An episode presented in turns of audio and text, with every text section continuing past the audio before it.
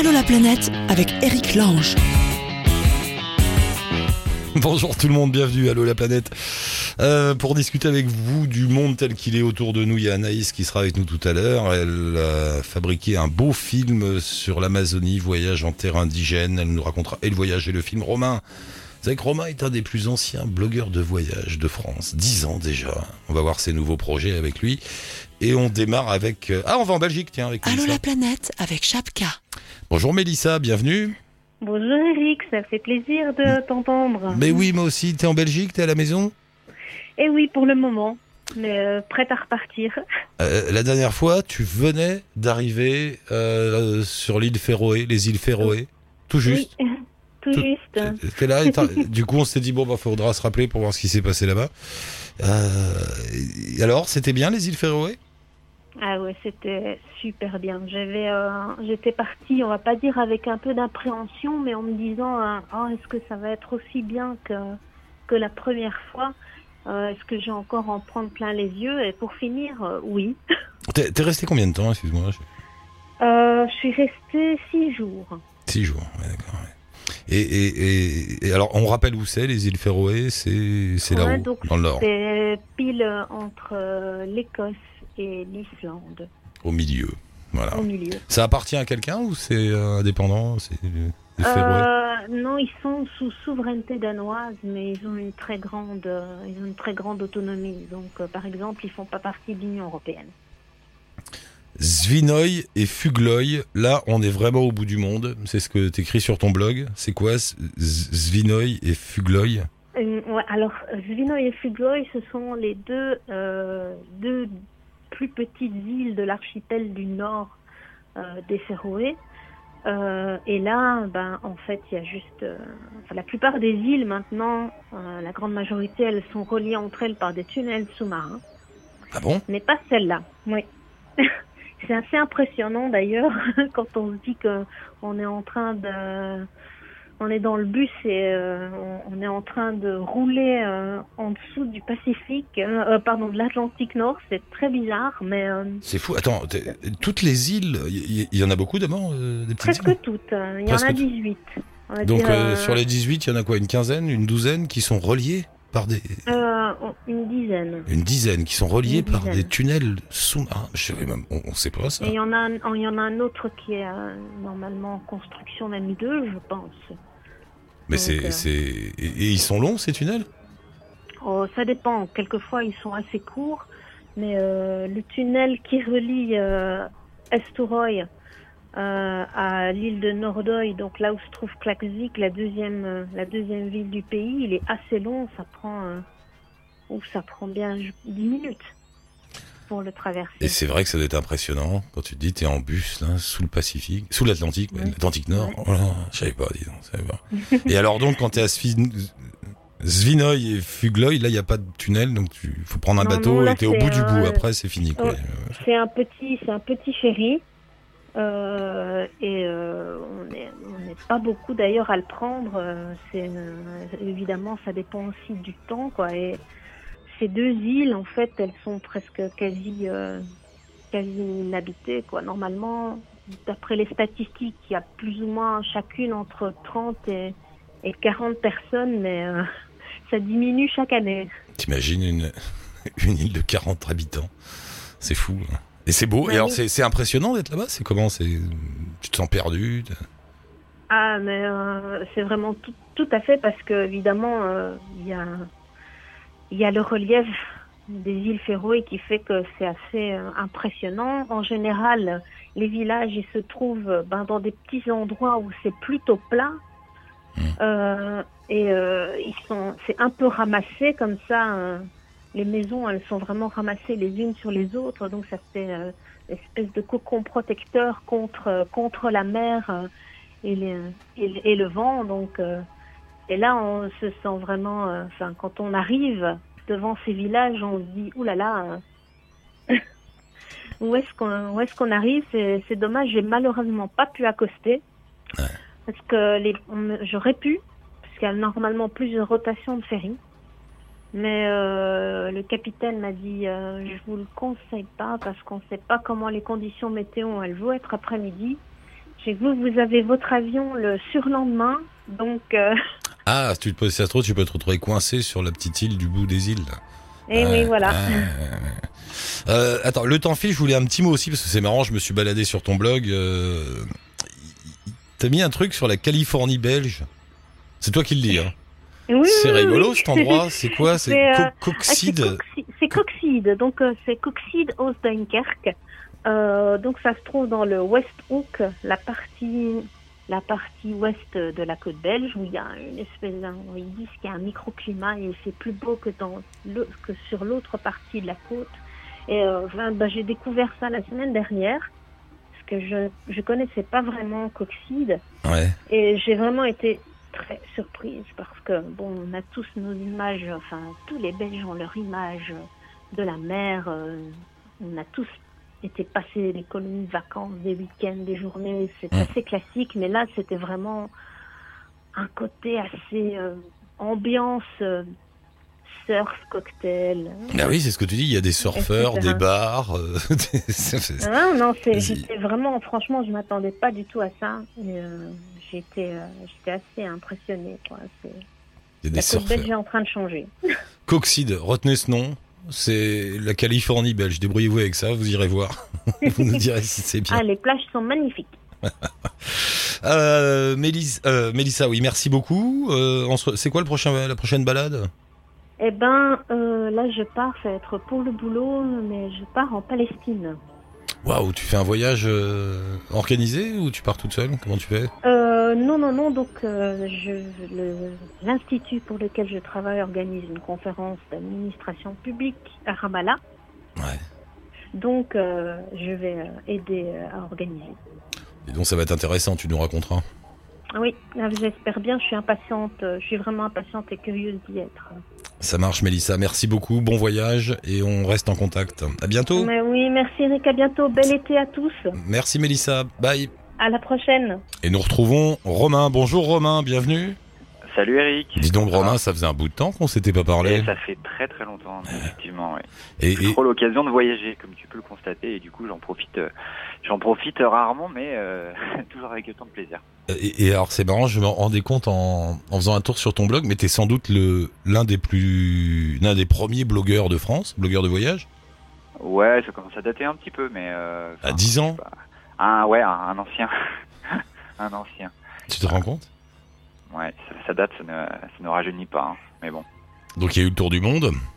Ouais, il y a eu le tour du monde, euh, tout ce qui s'en est suivi derrière, la sortie de la sortie du film qui est maintenant, euh, voilà, euh, c'est euh, c'est 12 mois d'aventures euh, sac à dos euh, qu'on peut voir gratuitement sur euh, sur YouTube, hein, qui est sur le blog d'ailleurs, et euh, et puis après un retour à la vie plus classique, euh, enfin un métro boulot dodo, euh, j'exagère un petit peu, mais avec toujours quelques voyages euh, dans les tuyaux et, et voilà, aujourd'hui une vie un peu plus un peu plus stable, on va dire. Alors, ça a changé ta façon de voir le monde, euh, toute cette balade, euh, tenir ce blog, euh, vivre des voyages? Bah ouais, clairement. Enfin, je veux dire, euh, de toute façon, euh, j'étais parti dans cet objectif. C'est, c'était vraiment s'ouvrir au monde, essayer, enfin, rencontrer le maximum de personnes. Moi, je partais dans un contexte particulier. Je venais de finir mes études. Je voulais pas commencer à bosser tout de suite parce qu'en France, on a cette fameuse euh, loi qui, permet de partir son entreprise, mais il faut avoir un certain nombre d'années d'ancienneté. Et puis voilà, c'était le moment vraiment critique, euh, idéal pour aller euh, pour aller s'ouvrir. Et puis ouais, ça, a clairement changé mes, perspectives de, tout ce que je voulais faire dans la vie. Déjà, euh, j'allais dire sur l'aspect vidéo, aujourd'hui j'en ai fait mon métier. Euh, À l'époque, on avait encore des caméras de poing. Maintenant, regarde sur la vidéo ce que c'est devenu. Quand tu voyages, quand tu voyages, tu pars avec une toute petite caméra ou un- et tu t'en rapportes des super souvenirs. Donc euh, la miniaturisation a fait que voilà. T'as changé de métier, t'as changé de façon de voir le monde, donc euh, tu pousses tout le monde à faire sa petite expérience, comme ça on fait sa petite expérience. Hein, Ouais, allez voir. ça. Euh, ça s'est professionnalisé les blogs depuis, non? T'as remarqué les blogs de voyage? Bah à fond, ouais. ça a changé, hein. euh, ça a vachement changé. Le marché est un petit peu, je vais pas dire saturé aujourd'hui parce que euh, il y a tout et n'importe quoi. Il y a, il y a beaucoup de gens qui, qui veulent créer du contenu pour créer du contenu pour euh, pouvoir partir, mais je veux pas géné- généraliser parce que c'est pas nécessairement le cas. Mais euh, les, les très bons aujourd'hui créent du, du super contenu. euh, je pense notamment à la, à la vidéo. euh, Il y a eu l'écriture qui a, qui a eu son temps, mais maintenant voilà avec les nouveaux médias, comme je te disais tout à l'heure. euh, euh, les, euh, avec des caméras, maintenant même des appareils photo, tu peux créer des, euh, tu peux créer des super trucs et ouais, les, les gens s'y mettent, euh, s'y mettent vraiment. Et puis surtout, depuis deux trois ans, il y a une percée de, d'un nouveau genre. euh, c'est un peu la, la vague du digital, on va dire, mais un petit peu en un poil, un, pas un poil en retard, mais euh, qui arrive maintenant. Et du coup, il y a, il y a des, il y a des gars qui créent des blogs euh, et qui ont deux ans d'existence et qui sont déjà super connus parce qu'ils font des trucs super quali. Oui, et puis euh, ça se ça se propage beaucoup plus vite maintenant. Quoi. Ça va très vite. Si tu... Ah bah oui, c'est sûr, c'est sûr. Ouais. Aujourd'hui, les, les médias sociaux, quand tu quand tu crées un blog de voyage, je veux dire qu'ils sont indispensables. Moi, c'est la raison pour laquelle j'avais arrêté mon blog en- il y a un an parce que bon, j'avais plus trop le temps de m'y consacrer. Et puis, mais j'arrête pas euh, non plus euh, pour autant euh, d'utiliser un petit peu de contenu sur sur Facebook, Instagram, YouTube, etc. Parce que du coup, ouais, ça, continue. Et puis ça, ça, c'est viral. Enfin, je vais dire que c'est viral. Nécessairement, mais ça se propage, ça se partage beaucoup plus facilement, ouais, en effet. T'as deux projets, si j'ai bien compris. Un dont tu veux pas parler et un autre, mais je sais pas si c'est les deux mêmes ou pas. J'ai toujours, plein de projets, mais euh, Euh, j'ai, ouais, j'ai deux projets en cours euh, dont je veux pas nécessairement parler. Enfin, c'est un projet, un projet un peu personnel. Le premier qui est un projet vidéo sur lequel, sur lequel je bosse depuis depuis quelques mois. Euh, pour euh, bon, pour être tout à fait transparent et très court, très Mm. très rapide, j'ai perdu mon père l'année dernière dans un dans un accident euh, de, de planche à voile et en fait c'est une passion commune et en fait je cherche à, à relier à relier enfin à créer un à recréer un bout de son histoire qui qu'il avait qu'il avait fait hein. ça ça touche au voyage ça touche à ça touche à l'aventure donc euh, c'est un projet que j'aimerais documenter documenter euh, si tout va bien l'année prochaine mais dans un contexte euh, purement personnel enfin ça sera diffusé mais peut-être je sais pas encore c'est un projet de vidéo un peu lié au voyage et, puis et puis voilà et puis le deuxième projet aussi un petit un petit peu lié à ça donc euh, mais on n'en saura ouais. pas plus alors. Ah, ah, Non, non, bientôt, bientôt, j'espère. Enfin, dans tous les cas, moi, mon actualité ou ce que les projets que j'ai en cours, je- j'en parle, j'en parle très, euh, très régulièrement euh, sur sur ma page euh, Romain World Tour que je continue à, à alimenter. Après, euh, après, faut, il faut suivre. Romain World Tour, allez faire, allez faire un tour sur son site. Euh, bah Romain, du coup, tu nous tiens au courant. Content de t'avoir Ouais, retrouvé. On reste en Je contact. tiens au courant, et Eric, et puis j'en profite, je voulais juste faire un, un petit aparté parce que je reviens de la Réunion. euh, Je suis parti à la Réunion il y a trois semaines, et c'est un Ouais. voyage que, fantastique que j'ai fait et que, qui était prévu depuis euh, depuis longtemps. Hum. Euh, je suis parti avec ma copine là-bas. Je voulais faire- juste faire un petit aparté parce que cette île elle est vraiment fantastique et j'invite toutes les personnes euh, qui ont le temps et qui en ont l'envie ou que l'idée l'idée titille d'y aller faire un tour parce que c'est vraiment un, un coin un petit coin de paradis qu'on a eu l'occasion de découvrir et euh, voilà je suis sûr qu'il écoute euh, Johan de, de la vie en mauve de enfin Flo et Yo Johan Ah, est oui. venu nous, nous nous chercher en fait à l'aéroport à Saint-Denis et nous a permis de vivre une, une après-midi de dingue même si on est tombé en panne avec sa voiture hein. on s'en est quand même sorti il nous a fait découvrir deux petits coins de l'île euh, Bassin La Paix et Cascade Niagara qui était juste incroyable et qu'on n'aurait pas eu l'occasion de, de découvrir sans lui. Donc voilà, c'est un petit coup, euh, un petit, un petit salut euh, amical envers lui. Je pense qu'il écoutera l'émission. Et, et Mais tout le monde, euh, tous les gens qui passent par la Réunion, moi je connais pas. hein, tous les gens qui passent par la Réunion disent la même chose. hein, c'est incroyable. Tu tombes amoureux de cette île. Entre la montagne, la mer.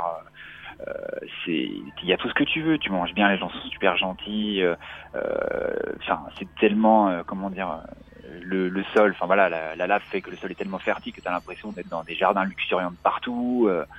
c'est, assez dingue. Et il paraît Voilà. que le cliché est vrai, euh, d'où le nom de l'île. D'ailleurs, la Réunion porte bien son nom. euh, Il y a toutes les religions de la terre là-bas. Personne se bagarre, tout le monde est ensemble. Ouais. Enfin, une espèce de magie locale Ouais. comme ça. C'est vrai ça? C'est tout à fait, ouais, c'est tout à fait ça. Moi, enfin, en tout cas, nous, c'est ce qu'on a ressenti sur place. Euh, tu, tu dois connaître, toi, Radio Freedom. Ça te Oui, parle oui, oui, incroyable. ouais, D'ailleurs, j'ai bossé pour eux là-bas. Et c'est que de la libre Ouais. antenne, c'est ça? C'est une radio qui fait que des. que- exactement ça. Ouais. Et Radio Freedom, c'est un truc de dingue. Enfin, j'ai juste une petite anecdote à ce sujet. Euh, Radio Freedom, donc, je te, voilà, c'est la radio solidaire. Tout- toute la réunion écoute Radio Freedom en continu. Si t'arrive une broutille, si t'as un problème, si, ouais. si quelqu'un est coincé sur la route, tout le monde appelle. Et en fait, les gens ont tendance, moi, ce qu'on m'avait raconté, à écouter plus Radio Freedom que les infos, en fait, en tant que tel, parce qu'ils sont alertés avant par Radio Freedom que par les infos. Ouais. Et un jour, je me retrouve dans, dans un bus. Je perds, euh, à la descente du bus, on venait de se faire le piton des neiges, donc on était un peu crevés. Et, euh, et j'oublie ma GoPro dans le bus. Ouais. Bah, je veux dire, euh, avec Bon. lui, ça avait plein de souvenirs de vacances que j'aurais pu, voilà. Et ça en France, euh, enfin, en ce cas en métropole, euh, je pense que j'aurais jamais, re- peut-être jamais retrouvé en fonction de l'endroit où je suis. Enfin, dis pas que tout le monde est malhonnête, mais là-bas, j'appelle Radio Freedom. Et ce qui s'est passé, c'est qu'en l'espace de, je mens pas, peut-être une heure de temps, le chauffeur avait pris sur sa pause pour me ramener lui-même la GoPro qu'il avait, qu'il avait récupérée dans le bus. Mais oui, mais on m'a, on m'a, t'es pas le premier à me raconter des histoires comme ça, de, des, des clés, le gars qui oublie ses clés dans un bar, je sais pas quoi. Euh, il appelle Radio Freedom et il y a un chauffeur de, de camion qui passait par là, qui a pris les clés, qui lui a déposé chez lui. Enfin, c'est une espèce, c'est un truc incroyable, il paraît. Ouais, ouais c'est, c'est la solidarité que, enfin, il y a une solidarité sur place que, ouais, qu'on a retrouvé. Euh.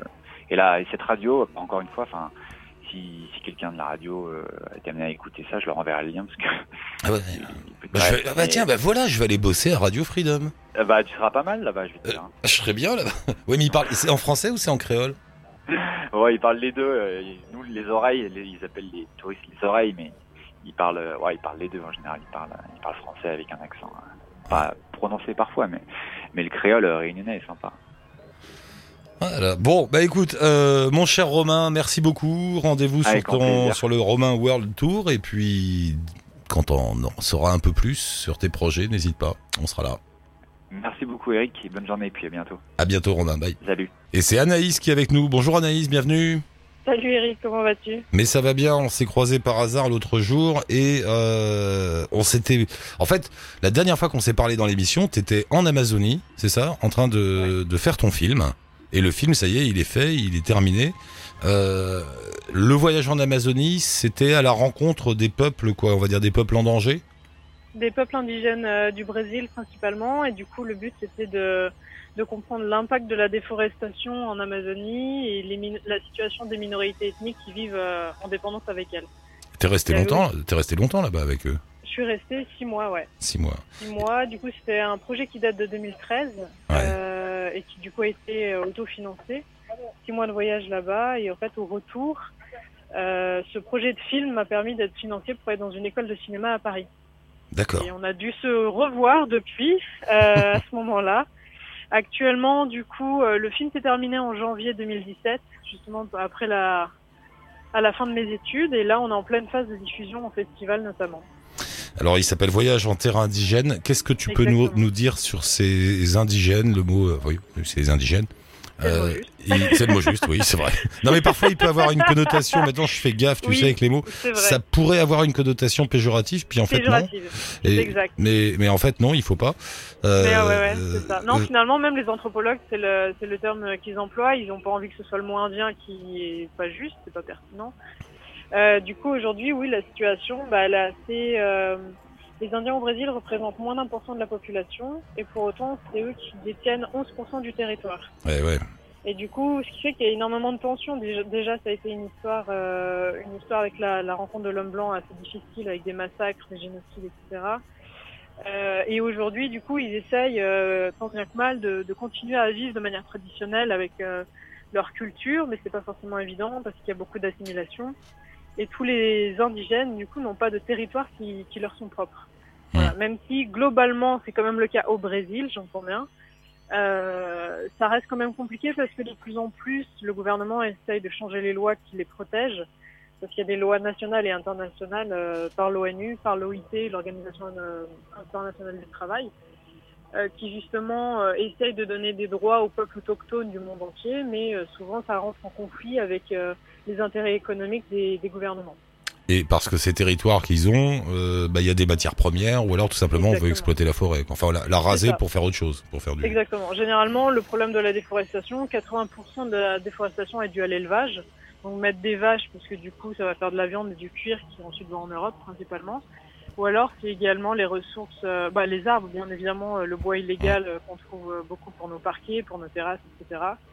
Ou alors, ce qu'il y a en sous-sol, donc généralement le minerai. Et toutes les, les zones tropicales sont généralement très généreuses en, en toute matière Tout ce qui vaut des sous. Ouais, ouais, mais oui, c'est ça. Tout ce qui est cher. mais- hélas. non, mais c'est c'est c'est c'est la malédiction des terres riches, tu sais. C'est pour pour les peuples qui vivent dessus. C'est toujours la Ça. même chose, toujours la même histoire, quoi. C'est exactement ça. Et après, ce qui est bon à savoir, c'est qu'également, euh, là, il se trouve qu'au Brésil, les, les, les indigènes ont, pour certains, 90%, je crois, comme ce qui est quand même énorme, ont des territoires qui sont reconnus comme officiels par le gouvernement et qui, du coup, de ce fait, doivent être protégés. Hum. Mais pour autant, ils ont juste le droit de vivre dessus. Ils sont pas propriétaires du terrain. Et si on découvre un gisement de pétrole dessous, on peut très bien les exproprier. Ouais, Mais en France, c'est la même chose. Les Oui. ne nous appartiennent pas. Oui, bien Donc, sûr, ouais, tu peux te faire exproprier demain. ouais. Exactement. Euh, mais, mais alors eux, ils ont quand tu passes du temps avec eux comme ça, est-ce que bon, bien évidemment, ils ont conscience du monde qui est autour d'eux, du monde qui les entoure, de la modernité, de la technologie, tout ça. Euh, ils la refusent, ils refusent ce monde-là. Ils veulent, Hmm. ils veulent pas y adhérer ou enfin que- quel est le rapport euh, c'est Ouais, plus- c'est une question intéressante, effectivement. En fait, euh, c'est difficile d'y répondre dans le sens, effectivement, où il y a une grande diversité de cultures. Et Ouais. que, par exemple, le Brésil, c'est 14 fois la France. L'Amazonie, c'est sur plusieurs pays et c'est 14 fois aussi la France. Donc, c'est énorme. Et par exemple, juste au Brésil, il y a à peu près 240 tribus complètement différentes qui parlent euh, autant de langues différentes, qui ont des coutumes et des traditions complètement différentes. Ce qui fait que du nord au sud, de l'est à l'ouest, c'est pas du tout la même situation. Et euh, les Indiens chez qui on est allé, du coup, dans l'état dans ah dans l'état du Mato Grosso, dans la région de Xingu, c'est quand même des peuples qui ont été en contact avec l'homme depuis un moment, mais c'est sur une vie d'homme, euh, il y a eu tellement de changements que euh, c'est aussi difficile pour eux de, de de faire part de ce monde moderne. Donc aujourd'hui, il y a quand même beaucoup de choses qui se font. euh, les jeunes sont attirés par la technologie, forcément Bien sûr. et ils ont plus envie d'être indigènes comme le sont leurs parents.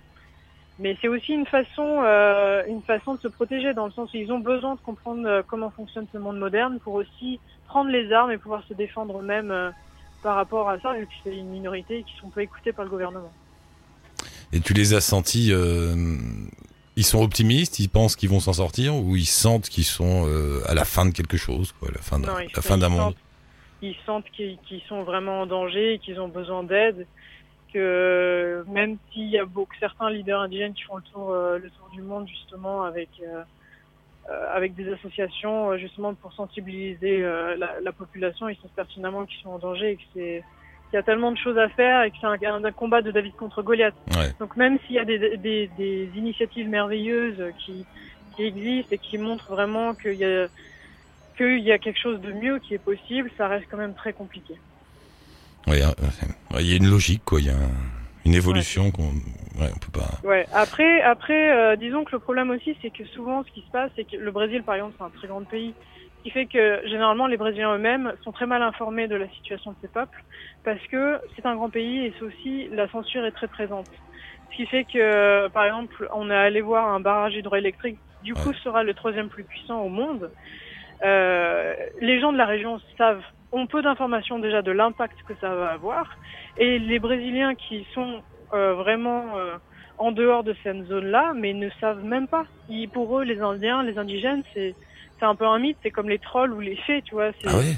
Ouais, enfin, ça leur paraît très euh, mythique, c'est ça. Ou c'est vraiment nous, comme nous, la, la carte postale, le fantasme colonialiste de- Hmm. du bon sauvage qui vit en harmonie avec la nature, ce qui n'est pas forcément vrai. Donc quand on a peu d'informations, c'est difficile aussi de se faire une opinion et aussi également bah, de les prendre en considération parce qu'on on, on pense pas qu'ils existent forcément. Quel est le message du film euh, Voyage en terre indigène? S'il y en a un. message- Il y en a un, il y en a un. Le message, c'est de.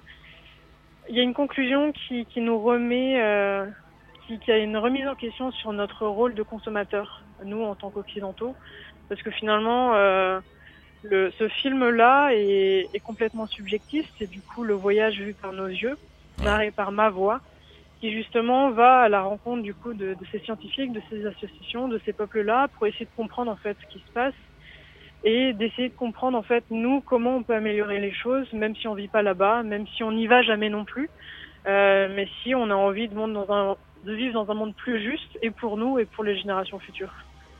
Et notre euh, notre principal outil, c'est notre euh, c'est notre carte de crédit finalement, c'est no- nos achats. oui, un ça, petit ouais. peu, oui, Ouais. carrément. Mm. Ouais, bien sûr, et même no- notre comportement dans notre vie de tous les jours. Est-ce que finalement on a besoin de manger autant de viande Mm. Ou simplement ce- le fait de se poser des questions en fait. Euh, acheter, c'est tellement simple, surtout dans une grande ville. On a envie de fraises en hiver, on sait qu'on en a dans le supermarché, on va même pas se poser la question d'où ça vient. Et, et c'est ça le problème, c'est qu'à force d'abondance, on se pose plus les bonnes questions. Et c'est c'est peut-être juste des habitudes à reprendre, euh, des questions à se poser. Et à force de se poser des questions, bah, peut-être qu'il y aura plus de curiosité. et peut-être que on arrivera à faire d'autres choses. Après, bon, moi, je suis optimiste parce que parce que j'ai quand même toute la vie devant moi. Euh, j'ai rencontré des scientifiques qui justement disaient même si on éduque la planète entière, ça prendra du temps, des générations, des générations. La planète, elle va pas attendre ça. Hein, elle a besoin de changements euh, rapidement, quoi. Et tu sais, quand tu parlais de, euh, de la destruction de la forêt amazonienne pour faire des, de la viande, j'avais lu un chiffre, alors je le dis un peu à la louche, mais ça se vérifie, mais 80% de la viande qui est produite dans cette région, en fait, euh, est vendue pour, euh, pour les fast-food un peu partout dans le vrai. monde. C'est vrai. Et, et- Ouais. et alors quand tu réfléchis, ça veut dire qu'on est en train de raser la forêt amazonienne pour faire des mauvais steaks trop cuits, mélangés à de la sauce sucrée. Exactement. On pourrait peut-être trouver au c'est là où tu parlais de... c'est là où tu parlais de nos comportements euh, c'est un peu idiot quoi Euh, voilà tout ça Oui, pour- mais ça on le sait pas. mais, oui on le sait pas, mais le problème, voilà, c'est ouais, que ouais, ouais. c'est que euh, même même par exemple, tu vas dans un supermarché, la seule chose sur laquelle tu peux regarder la provenance, c'est à la limite les fruits et légumes. Euh, Mais pour le reste, tout ce qui est produit en conserve, c'est juste mater service euh, ser- service euh, client. Vous pouvez envoyer une adresse à tel euh, Mm. à tel endroit, mais on ne sait pas d'où ça vient, on ne sait pas comment ça a été fabriqué ni par qui. Et c'est ça le problème finalement. Même quand on va au restaurant, euh, aujourd'hui la législation française, si tu veux manger du fait maison, la législation n'autorise euh, ne spécifie rien sur le fait maison. Fait maison, c'est tu rajoutes une herbe ou tu as rajouté un grain de sel et ça y est, c'est fait maison. Donc il y a besoin aussi de plus de, de rigueur. ouais. Oui, c'est ça, de rigueur. Et après, c'est à nous aussi en tant que consommateurs qu'on peut exiger de telles choses. Les grandes entreprises, elles, elles consomment, elles produisent pour les gens et pas le contraire. Donc on a aussi un pouvoir nous et c'est savoir comment on peut le mettre en application. Et généralement, ça passe par la politique. et ça passe aussi par euh, des gens comme toi Anaïs qui font des films et mais aussi. oui mais voilà. oui, tu et les gens qui le regardent. Voilà, tu apportes ta petite pierre à l'édifice. Euh, le film s'appelle Voyage en terre indigène. Vous tapez ça sur euh, Google et vous aurez toutes les dates euh, Ouais. de Et Il y a une diffusion. page Facebook aussi. Il y a une page, Page fa- Facebook. voilà. Et vous Voilà, aurez, un vous aurez site tout- internet. toutes les toutes Ça- les toutes les dates de diffusion, les lieux de diffusion du film. Donc n'hésitez pas. Voilà. Euh, merci beaucoup Anaïs. On reste en à contact. toi. Merci. Avec plaisir. À la Bonne prochaine. À Salut, bientôt. Anaïs. Ciao. Bye. Et c'est fini pour aujourd'hui, monsieur, dame. Euh, merci pour participer, nous rejoindre la page Facebook d'Allo la planète et le blog Allo la planète. Vous me laissez un petit lien, une photo, un numéro de téléphone, n'importe quoi. Je vous recontacte et vous arrivez avec nous pour raconter le monde tel qu'il est ou tel que nous rêverions de le voir devenir. Merci, monsieur Fred, pour l'Arial. Ciao, tutti. Bonne route.